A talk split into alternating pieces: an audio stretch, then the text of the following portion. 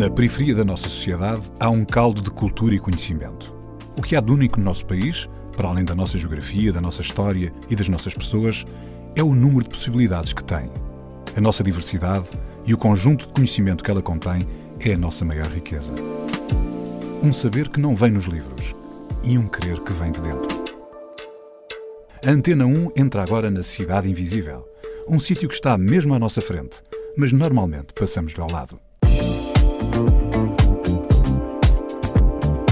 E o facto de eu ter crescido numa escola eh, primária, numa escola secundária, com tantos alunos de proveniências diferentes, eh, com gostos diferentes, formas de estar diferentes, culturas diferentes, portanto isso já foi, já me foi projetando para o futuro, para o, para o que eu ia eh, receber enquanto professora de, de alunos. E efetivamente isso influenciou-me bastante porque eu sinto-me muito mais confortável a trabalhar com turmas bastante heterogéneas do que turmas muito homogéneas em, em termos de, entre aspas, público, não é?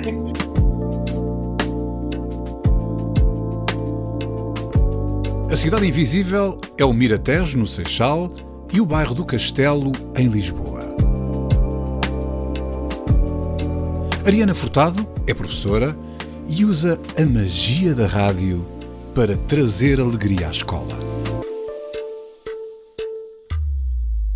Olá, Oriana, obrigado por estares connosco. Boa tarde, uh, obrigada eu pelo convite. Nada, temos cruzado em, em, vários momentos, já pensei em trazer aqui várias vezes. Olha, arriscámos desta vez, é um bom risco. um, olha, eu conheço-te encontrar em Lisboa muitas vezes, mas a verdade é que tu cresceste na Margem Sul, não é? Sim, cresci na Margem Sul, exatamente, no Miratejo, desde, portanto, fui morar para a Margem Sul com oito anos de idade e cresci sempre no Miratejo, portanto, saí de lá há dois anos, portanto... E quando foste para lá, vieste de onde, se não for inscrição? Uh, já morávamos na Margem Sul, portanto, morávamos perto do Laranjeiro, uh, no Feijó. Uhum. Uh, quando, portanto, isto começa em Cabo Verde, não é? eu, eu nasci em Cabo Verde, vim para Portugal com 15 dias, Uh, morámos em, em, Lisboa, nos Olivais, eu e a minha família, depois em Carcavelos e, entretanto, fomos para a Margem Sul e por lá ficámos sempre. Então, a tua base mesmo assim de adolescência e criança, na verdade, é o Miratés, não é? Até é o bairro que deste para esse programa como referência, não é? Exatamente, sim. E diz-me uma coisa, nós temos aqui, temos aqui já o Bijoy, do Miratés, quer dizer, o Bijoy até divide porque veio dos Ungas para o Miratés, não é? E como é que foi para ti ainda por cima, sendo imigrante, embora um imigrante com, na verdade, com 15 dias, portanto, eh, não sei se aplica bem o termo. Não, pois. Mas eh, como é que foi crescer no Miratejo, num sítio que tem bastante diversidade, pessoas com bastantes uh, diferentes ancestralidades culturais? Como é que foi? Sentiste em casa de algum modo? É um espaço que dá isso? Sim, completamente em casa. Quando eu penso nesta ideia de casa, Lária, eu penso sempre no Miratejo. Foi, foi uma infância e adolescência absolutamente feliz, normal, muito eclética, como tu estavas a dizer, com pessoas vindas de várias partes do mundo e de Portugal, não é? Muitos alentejanos que moram na, eh, na margem sul, em Corroios, e realmente pá, guardo muito boas memórias de, ali da fase da adolescência, quando começaram a surgir aqueles movimentos de hip hop, Estamos a falar de que, de, de que anos? De, em que altura é que isso aconteceu, Ariana? 90, entre 90, 90, 94, por aí. Uhum.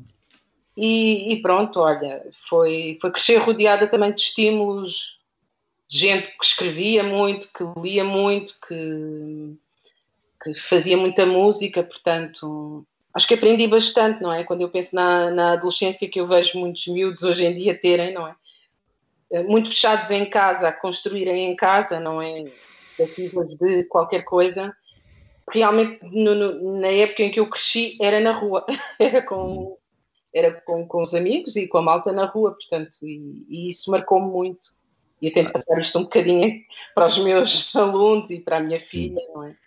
Achas que, que o Miratejo explorando e olhando bem para o que aconteceu no Miratejo, e isso tem sido falado até muito pela questão da cultura hip hop, não é? Achas que é um, e vou usar uma expressão que não gosto muito, mas vais perceber o que eu te quero dizer, um ensaio importante de, de fixação de periferia a nível cultural na Lisboa, na Grande Lisboa? Eu, sim, sim, sem dúvida. E de fixação e também de valorização, não é? Do, do, portanto, aquela, aquela ideia dos dormitórios, não é? Que sempre muito. Um termo muito pesado, muito, muito negativo e que marcava bastante, e que marca bastante estes bairros e estas zonas que circundam a, a capital, a grande cidade. Um, para quem lá vive, é, é, é, completamente uma ideia de fora para dentro, não é? Quem lá vive, quem lá mora, quem, quem quando, quando nós somos adolescentes e passamos tanto tempo no mesmo local, eh, as nossas referências, eh, nós temos que construir ali referências positivas e, e, coisa, e atividades e coisas que nos acompanhem que façam sentido. Portanto, e eu vi isso sempre a acontecer no Miratejo. Uh, aliás, a primeira vez que eu às vezes fala, fala, discutia isso com a minha irmã, a primeira vez que nós ouvimos falar do, do, do Miratejo como sendo eventualmente um bairro problemático ou conflituoso, nós já éramos adultas. Eh, tu, em boa verdade, o, estavas a falar de um bairro que era dormitório, mas para ti, nessa altura, não era dormitório, era o, era o bairro onde tu vivias todos os dias e todas as horas. Tu própria dizias que foste criada na rua. Exato. E que, e que tiveste contacto com uh, um movimento cultural que, no fundo, quase que vos educou. Vocês se educaram uh, com esse movimento cultural, com as leituras que tinham e com, e com a música. Em que medida é que isso te formou para o que tu és hoje uh, como professora? Porque há pouco também já denunciaste um bocadinho o que fazes. Como é que isso te, te, te, te, te ajudou a construir aquilo que tu és hoje? Uh, Ajudou-me a dar-me a, dar compreensão, não é? De, de, portanto, a não me formatar para um certo tipo de aluno que eu iria ter, não é? Portanto, enquanto professor, eu não posso de todo ter esta ideia formatada de um estereótipo de aluno que vou encontrar.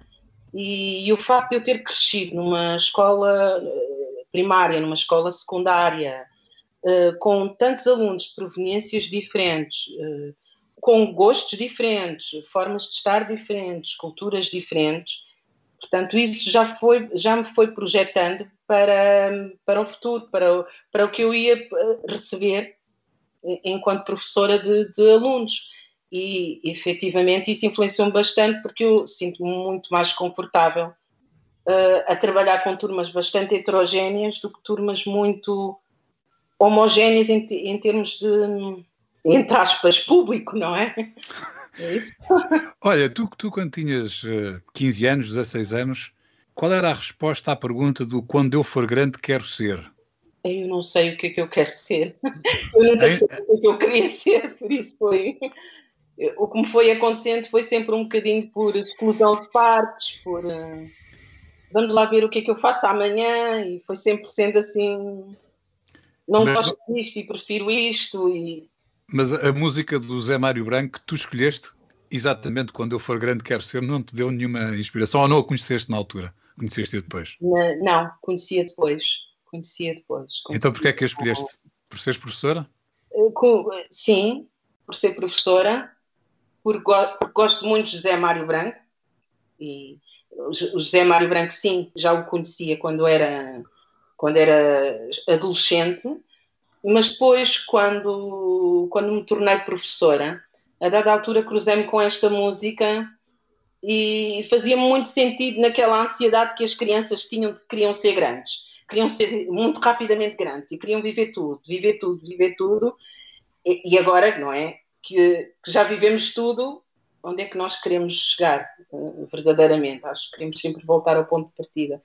E pronto, é, foi nesse sentido que eu escolhi esta música, porque nesta época de pandemia eu tenho, tenho sentido muitas saudades de casa. E para mim, casa é sempre o Miratejo. Portanto, eu quando penso nisso, penso sempre na minha infância e na, na, minha adolescência, quando penso nesta música. Penso sempre no crescimento, no crescimento nesta velocidade do crescimento, porque o tempo passa muito rápido e às vezes não as crianças e os adolescentes não conseguem perceber a rapidez do tempo. E acho que nós adultos temos que, que os ensinar muitas vezes a, a ir saboreando e parando lentamente e vendo as coisas à volta com calma, porque o tempo é mesmo uma máquina feroz para ele. Então vamos ouvir o José Mário Branco com Quando eu for grande, quero ser. Quando eu for grande, quero ser um bichinho pequenino.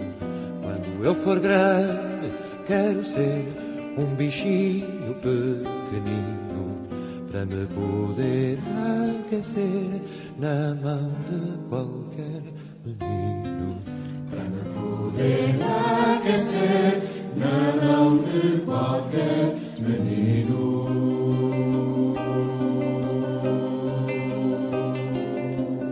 Quando eu for grande, quero ser mais pequeno que uma noz. Quando eu for grande, quero ser mais pequeno que uma noz. Para tudo que eu sou caber na mão de qualquer de vós. Para tudo que eu sou caber na mão de qualquer de vós.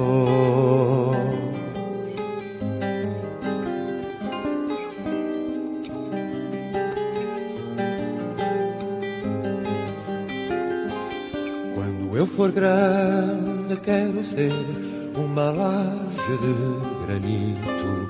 Quando eu for grande, quero ser uma laje de granito. Tudo em mim se pode erguer quando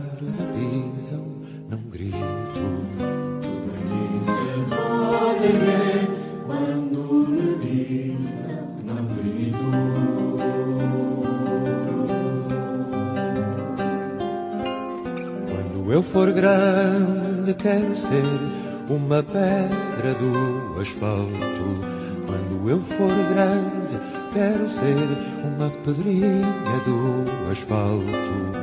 O que lá estou a fazer só se nota quando falto. O que lá estou a fazer só se nota quando falto.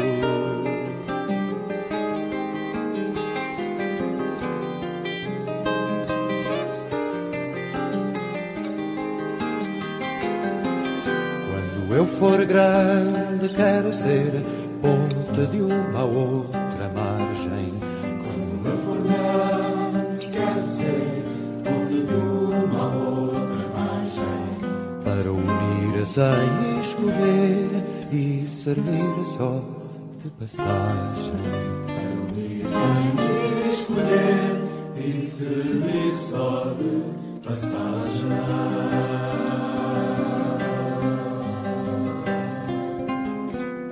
Eu for grande, quero ser como o rio dessa ponte. Quando eu for grande, quero ser como o rio dessa ponte.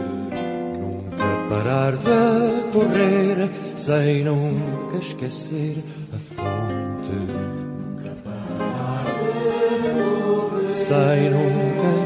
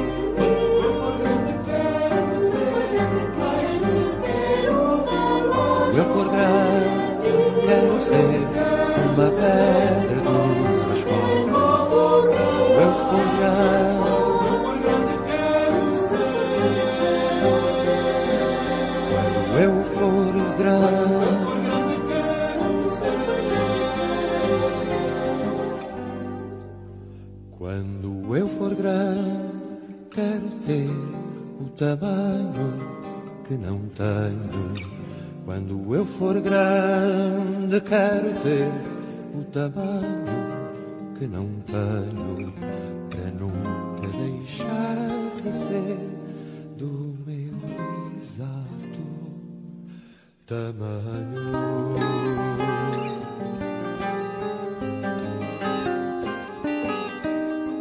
José Mário Branco, quando eu for grande, quero ser. A Cidade Invisível está com Ariana Furtado, de Miratejo, no Seixal. Ariana, vou-te apresentar aqui um desafio tentarmos todos ocultos um bocado aqui connosco, que é, são dois em um, e eles vão me chatear que as perguntas são grandes, mas olha, é assim, que é, em primeiro lugar, nós temos aqui uma discussão dos últimos programas que tem a ver com, com a questão do acesso à universidade, principalmente as pessoas que vêm de bairros periféricos, pessoas racializadas, pronto, tem sido aqui uma questão, e temos aqui pessoas que tiveram universidade, não? Tal como já tivemos muitas que falaram da sua, do seu não acesso, isso por um lado. Então, eu queria um bocado falar sobre isso e na perspectiva do Miratejo. Mas também, se achas que há uma diferença de liberdade face a certas amarras que há na sociedade, constante eu moro num bairro periférico que é de realojamento e que circunscreve num espaço específico, uma comunidade que não teve hipóteses de escolhas, ou um espaço como Miratejo que apesar de tudo não é um bairro social, é um bairro onde as pessoas decidiram ir morar, alugaram casas, não é? Uhum. E, e, se há uma diferença aí que tu sentes do que tem estado a percorrer entre as pessoas terem mais liberdade, progredirem mais nesse tipo de espaços do que às vezes em bairros sociais, onde há um controle social maior. Isto associado também à tua experiência, claro, acesso à universidade e, e do que viste no Viratejo. Claro. Uh, eu, eu, eu penso que há, há uma diferença, há uma diferença clara, porque uh, por tudo o que tu disseste, não é? Efetivamente um, o, o, há bairros sociais que estão mesmo entrincheirados, não é? E, e cujas escolas são, são, são transformadas em espaços muito fechados, onde as pessoas que lá estão, professores e funcionários, estão, são também pessoas que já estão muito, muito formatadas para para não passar aqui, para não pensar um, sei lá, eu, eu penso sempre na palavra alento, que eu acho que, que é, às vezes é, é muito importante nós darmos. Eu sei que nós não somos permanentemente felizes e, e não estamos permanentemente. Hum, portanto, os tempos que vivemos também atualmente não são tempos que nos permitem estar permanentemente com vontade de dar alento uh, a outras pessoas e às pessoas que nos rodeiam. Mas eu sinto que, enquanto professora, eu tenho que ter. Um, eu tenho que ser corajosa, tenho que, tenho que fazer esta parte, tenho que, que ser uma pessoa que transmite este talento, esta. Mesmo que as coisas pareçam mais utópicas possíveis, nós temos que, que, mostrar: olha, este é o caminho. E eu penso muitas vezes em mim que eu apanhei professores assim, apanhei professores que, em determinada altura, deram-nos alento, deram-nos caminhos, não, não, não estavam a indicar diretamente a via universidade, mas estavam a indicar-nos a via do conhecimento. Uh, liam connosco, mandavam-nos ler, falavam de, de, de, coisas fora, completamente fora de, da caixa, levavam-nos a concertos e isso é muito importante. E quando tu vais muito formatado para uma escola uh, fazer somente aquele trabalho, não é? De entrar, uh, descarregar o currículo e sair, quando não consegues ir um pouquinho mais além, não é? No, no conhecimento do, do, do, dos miúdos e, e, das famílias, e com isto não quer dizer que tenha que haver invasão de privacidade e, e que estejamos que estar, às vezes eu sinto isso que eu faço, às vezes tento-me refrear, que às vezes quase que entro pela, pela casa dentro de, de, de, de, alguns alunos meus para lhes dar assim alento e, e, e nos bairros periféricos isto, isto acontece muito, os professores lá chegam são professores que não, que não, que entram, que descarregam o currículo e que saem, não é? Oriana, tu, tu, podemos assumir que há escolas mais tristes que outras? Isso, que, que isso pode ter a ver também com o sítio onde elas estão? Sim. E que às vezes até é difícil para as pessoas que querem ser alegres e pelo facto das, das escolas estarem naquela circunstância, não conseguem trazer essa alegria. Podemos assumir isto ou, ou estou a exagerar? Não, eu acho que devemos assumir isto. Há toda uma, uma geografia, uma arquitetura que, que faz com que uh, as escolas se tornem locais tristes e, e absolutamente um, imersos nessa tristeza que conduz também uh, à agressividade porque uma das formas de nós mostrarmos tristeza também essa, é, sai pela agressividade, pela forma como lidamos com os outros. Achas que, como estavas a dar o exemplo, nessas escolas estamos a falar mais periféricas, em bairros mais entrincheirados ou enclausurados, o que se passa é um bocado isso, é a postura do sistema de ensino é mais agressivo e menos aquilo que estavas a dizer há pouco, eu não entendia nada como uma invasão de RPG, né? da vida pessoal das pessoas, mas reconhecem menos e usam menos o potencial humano e a diversidade que cada um tem para dar para a sociedade. Acho que é um bocado isso. É, é. é no fundo, é nós uh, assumirmos que uh, é, é, nós uh, jogarmos este papel, não é? De que há dois tipos de, de, de alunos, não é? Alunos em quem investimos tudo e alunos que, a quem nós investimos com autoridade. Portanto, só com a autoridade, porque achamos que só com a autoridade é que eles vão lá e que conseguem entrar e, e isso obviamente não, não a autoridade é barreira, não é? A autoridade por si só, quer dizer, eu enquanto professora, obviamente eu sei que eu tenho a autoridade comigo, não é? Mas ela por si só não vai fazer com que o aluno aprenda, não vai fazer, fazer com que o aluno tenha consciência crítica, uh, ganhe vocabulário, possa discutir, argumentar, e isso não, não, não se consegue só com a, com a autoridade. Sim. Olha, eh, uma professora que pede aos alunos para lhe sugerirem uma música para levar a um programa de rádio, provavelmente tem uma relação próxima com os alunos, não? Ah, e foi isso que aconteceu. Tu, tu perguntaste aos alunos de, de, de, uma das tuas turmas, eu não sei se foi a várias, não faço ideia, nem sei como é que escolheram a música, mas foram eles que escolheram a próxima música que vamos ouvir. Qual foi a música que eles escolheram e como é que foi o processo? Eles escolheram a Capicua. É uma boa escolha. A música da Capicua que falaram foi no Vai Orcan. Ah, Vai Orcan! A, a Capicua eh, tem sido muito ouvida né, nesta minha turma. Portanto, eu tenho uma só turma que, que acompanho desde o primeiro ano, eles estão agora no segundo, e hum, ouvem muita música comigo e agora com a, com a Rádio Pavão ainda ainda ouvem mais. Já vamos à Rádio Pavão, que estava para começar a conversa e nunca mais parávamos. É verdade. E eles sugeriram assim vários temas e eu disse: olha, vocês só podem escolher um, portanto vai ter que haver aqui uma, uma votação, qualquer coisa. Saíram ali eh, muitas escolhas uh, incríveis, não é? E, sim, Xana Tok Tok também. e, e, um garoto da Alfama falou-me numa música da, da Alfama que eu não percebi muito bem qual era, mas mas achámos que fazia sentido trazer a Capicua mão verde, porque andamos muito, muito com esta questão do clima na, na escola, muito preocupados, muito. Oriana, e um cheirinho da Rádio Pavão, sendo agora, se calhar, uma das locutoras da Rádio Pavão a fazer a apresentação da Capicua.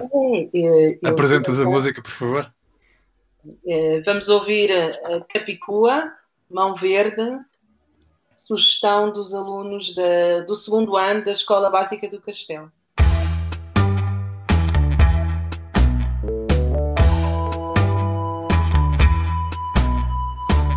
Sou jardineiro e tudo à minha volta é um jardim. Eu tomo conta das plantas e elas conta de mim. Canto com os pássaros, passeio com o vento. Por entre os plátanos semeio o pensamento. Converso com as árvores, com elas me confesso. Peço conselhos aos sábios de velhos galhos espessos. Por isso, quando as conheço, guardo tudo na memória. Só as árvores e os avós sabem contar uma história. Mão verde de ver, de ser verde de ver. O ser vivo, viver e ser livre. Mão verde de ver, de ser verde de ver. O ser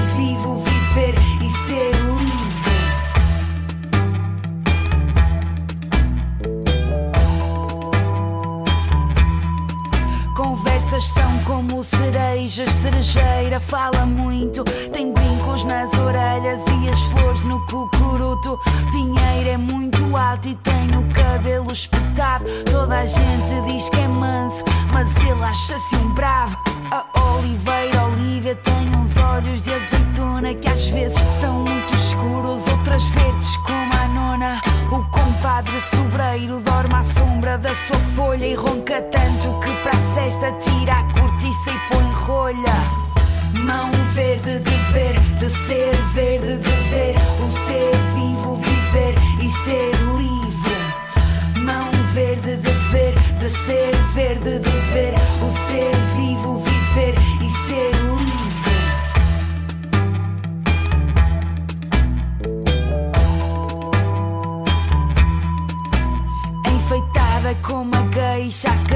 É japonesa, mascarada de roseira. Acham que ela é portuguesa. Castanheiro está cansado. Ter ouriços não é justo. Picam tanto que sacode e só por isso é que há gosto. O carvalho é vaidoso com seu manto bem peludo, feito de licane e musgo suave como veludo. Tudo à volta é uma festa para mim que sou jardineiro. Cheiro, cheiro da floresta e respiro o mundo inteiro.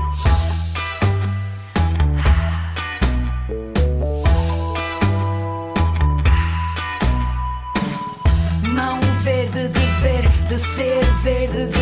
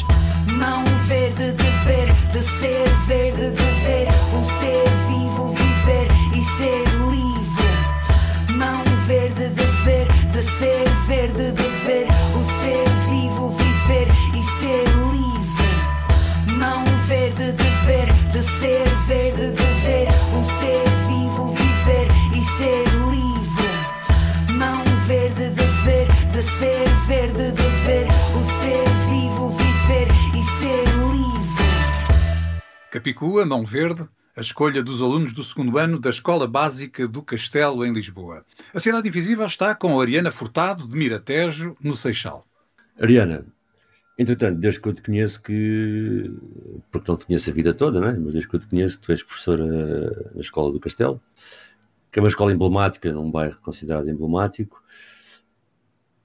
Como é que foi? Como é que foste lá parar? Lembras-te como é que isso aconteceu e como é que se dá? Porque de facto já estiveste em várias escolas, mas esta é aquela onde tu não sei se estás no quadro, mas é de facto onde tu estás eh, há muito tempo, não é? Foi por concurso, foi, foi mesmo. Foram os, a- os, as sortes, eh, os azares dos concursos de professores. E hum, eu inicialmente não queria ficar num castelo, Uhum. Mas uma colega minha insistiu muito, insistiu muito, e, eu acompanhei. Eu não, não- eu não queria nada ter que subir ao Castelo de São Jorge, que não me agradava nada, mas pronto. E, e foi uma, no início foi uma bela surpresa, porque bem, parece uma escola muito pequena, hum, parece um- uma, uma casa dentro do, do bairro. E, e quando entramos é uma escola maravilhosa, muito. Para além de, de arquitetonicamente projetada para ser ocupada por crianças, também foi muito pensada para ser usada pela, pela comunidade. Uhum. A própria bi- biblioteca foi desenhada eh, e pensada para com uma porta para o exterior, para durante os fins de semana as pessoas do castelo eh, a pudessem utilizar e com o passar do tempo fui-me afeiçoando e fui, fui criando laços à, à escola e pronto, fui, fui me encontrando também com os alunos. Oh, Oriana, estavas a falar do espaço e as pessoas. E agora estavas a começar a falar dos alunos e as pessoas, os teus Sim, mas- colegas, as pessoas que encontraste lá. As minhas colegas não levarão a mal, mas eu normalmente não sou muito de me afeiçoar a pessoas logo diretamente no meu local de trabalho. Eu levo um tempo para construir relações. E, e aconteceu o mesmo no Castelo também. Não foi, não foi, não é uma questão de amor à primeira vista ou não, mas não foi propriamente. Foi uma- eu normalmente entro, faço o projeto nas crianças, faço o meu trabalho e, e saio da escola e, e com o Castelo foi uma questão de tempo até acabámos por ser as mesmas durante muitos anos e continuamos as mesmas. Ultimamente é que têm entrado, têm entrado professoras contratadas e, e vamos obviamente criando uma, um clima de escola, não é? Mas tu também tens aí nessa função, porque és educadora e por estás num território há cerca de 12 anos, acho que já cruzámos alguma correspondência sobre isso, né? sobre o castelo e todo o processo, porque tu apanhaste exatamente estes anos, que são, se são os anos mais transformativos do castelo, porque calhar se tivesse estado lá entre 2000 e 2009, seria muito diferente de estar entre 2009 e agora, por tudo o que aconteceu em Lisboa, da gentrificação, etc. Como é que foste sentindo isso? Que alterações tem havido no corpo de alunos que frequentam a escola do castelo? Uh, basicamente, nós deixámos de ter alunos residentes uh, no castelo, portanto. O castelo ainda é um bairro que em termos de habitação, pode, pode ter muita gente, há muita casa sem gente no castelo, e, e, neste momento nós não temos alunos do castelo, nós temos alunos da Moraria, da Graça, da Alfama, alguns, alguns da Margem Sul, da, da linha de Sintra, que vêm com os pais, que trabalham ali no castelo, nos arredores, e o que tem acontecido é verdadeiramente, portanto, nos últimos anos as casas foram sendo entregues à habitação, ao alojamento local, uhum. turismo e, e agora é um, é um deserto completamente, porque o castelo está agora sem gente. Sim. Já não bastava esta, este declínio, não é? Em termos de, de, de população, com a pandemia, as lojas, há muitas lojas fechadas, muitos restaurantes que, que se prevê que não, que não venham a abrir, e realmente nós estamos assim um pouco expectantes para ver o que é que se vai passar agora durante o mês de abril e maio e ver efetivamente o que é que abre e não abre, porque são postos de trabalho, são serviços e, e é a vida do bairro também que morre. Uhum. E, Olha, e, e sente-se também no, no, corpo de alunos uh, a presença imigrante do centro de Lisboa? Muitíssimo, muitíssimo. Isso, isso já, já há alguns anos que nós temos vindo a sentir, eh, sobretudo da comunidade asiática, temos muitos alunos. Nós, esta escola é uma escola que tem alunos com mais de 17 nacionalidades que vêm, de, que vêm do mundo inteiro, não é? E, e nós, nós, nós sentimos isso, sentimos que cada vez mais também a escola é procurada pela comunidade imigrante em Lisboa, portanto. E como é que essas pessoas todas se encontram uh, numa escola portuguesa? com naturalidade, não. É, é, com absoluta naturalidade, quer dizer, nós procuramos sempre olhar o indivíduo, o aluno, uh, do que propriamente estarmos aqui a, a fortalecer uh, diferenças e houve sim, eu, eu tenho a sensação de ter, termos sentido mais há, há 10 anos atrás há alguns picos de tensão uh, entre algumas uh, tensões que vinham de questões políticas uh, transportadas da Ásia uhum. para, para Portugal, não é? Sabemos o, o conflito no, no, no, entre o Paquistão e a Índia, portanto, sentimos que os alunos indianos e paquistaneses não, tentavam -se não se misturar muito, mas com o passar do tempo é, esta, estas questões têm-se esbatido muito, naturalmente. Portanto, Olha, Ariana, tu, tu fizeste batota em relação às músicas que nós pedimos às pessoas para escolher músicas e tu escolheste uma, pediste aos teus alunos para escolher outra, já, já ouvimos estas duas, e depois pediste aos teus filhos para escolher outra. A, a minha filha, eu só à tenho. Tua, peço desculpa, à tua filha para escolher outra. Sim. Qual foi a escolha dela? Chutes, que ela tem, está numa fase em que adora chutes e pontapés e já decorou todas as músicas. Portanto, que idade é que ela tem? Ela tem sete anos. E como é que ela se chama? Madalena. Então, da mãe para a Madalena, chutes e pontapés, dá um mergulho.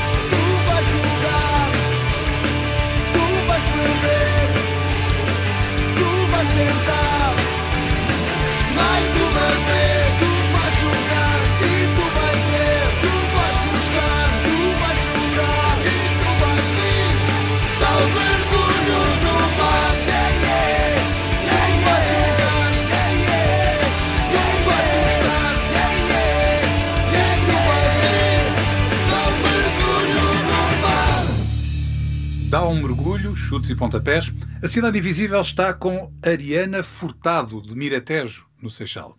Ariana, eventualmente, e acho que foi aquilo que explicaste também agora em relação aos alunos que tens, e foi aquilo que também falaste de ti próprio, do teu processo no Miratejo, a verdade é que uma escola portuguesa no Castelo São Jorge, que tem até grandes marcas de nacionalismo e fascismo, né, na arquitetura, a verdade é que hoje em dia uma escola portuguesa no Castelo São Jorge é uma escola de muita gente com muitas culturas diferentes, não é? E isso também é uma escola portuguesa, de saber lidar com isso tudo, não é?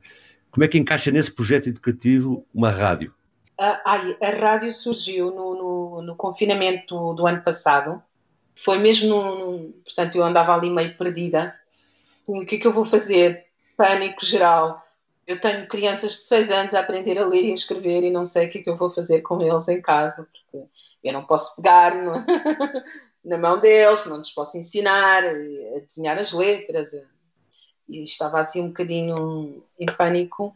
E hum, a Solange Freitas, que, que era na altura a coordenadora das atividades de enriquecimento curricular da escola, disse-me que eu tinha um e-mail há, há muitos dias na minha caixa para ler, que era uma proposta para, para os professores da escola uh, e que eu iria gostar e para ler com atenção.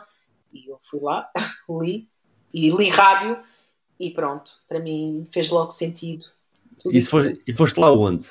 À caixa de correio. ah, ok, ao e-mail. Porque eu tinha lá uma, uma data de mensagens acumuladas e não, e não, não tinha visto. E li rádio e fez-me logo sentido, porque eu ia estar agarrado a um computador com crianças pequeninas, uh, a expô-las à, à, imagem. E a rádio, para mim, era uma forma de, de elas ligarem só de se ligarem só com, com a palavra, pela palavra.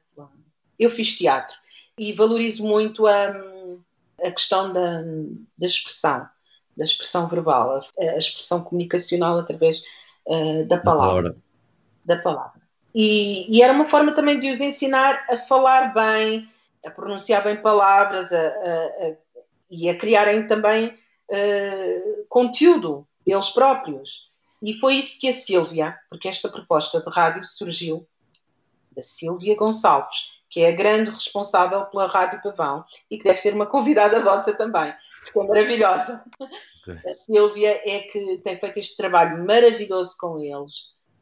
Mas como é que é mesmo a Rádio Pavão? O que é, o que, é que vocês fazem? Fazem programas? É, transmitem é, os programas de alguma forma? Como é, dão para, as famílias ouvirem? Como é Exato. Como é Aliás, nós temos uma página que é www.radiopavão.pt, onde estão todas as emissões. E o que aconteceu com a rádio é que ela foi crescendo de tal forma que os pais começaram a participar, outros professores, auxiliares da escola, pessoas que nós íamos convidando, amigos nossos, e, e então ela está a ganhar uma dimensão muito interessante e faz as crianças estarem uh, em contacto com outras pessoas fora da comunidade escolar e trazerem outros conteúdos para a escola, portanto, sem serem. Nós conseguimos, por exemplo, que pais uh, nepaleses e, e bengalis participassem na rádio, que é uma coisa fantástica. Uh, temos, temos lá um, uma rubrica que é, é destinada a palavras uh, faladas pelos alunos da, da escola. Então, nessa rubrica, os alunos e, e, e, por vezes os pais dizem determinadas palavras nas línguas de origem deles.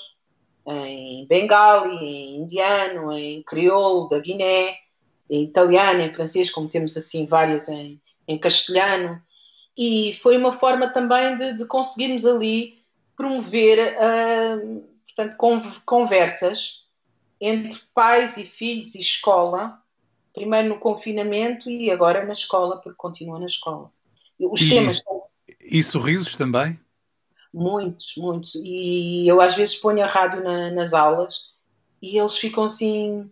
Ouvem as vozes dos colegas. Ah, mas foste tu que disseste isto na rádio. Ai, a tua voz está tão diferente. Ah, me parecia. Mas tu pensaste isto. E pronto, tem este tipo de, de argumentação entre eles que é, que é muito porreira. Oh, oh, Ariana, é muito boa a magia da rádio, não é? É maravilhosa mesmo. É mesmo muito boa. Olha, a tua escola É uma escola feliz? Ai, é, muito. É mesmo, sim. Sim, é mesmo muito feliz. Eu, eu sinto-me muito feliz por ir uh, todos os dias para a minha escola.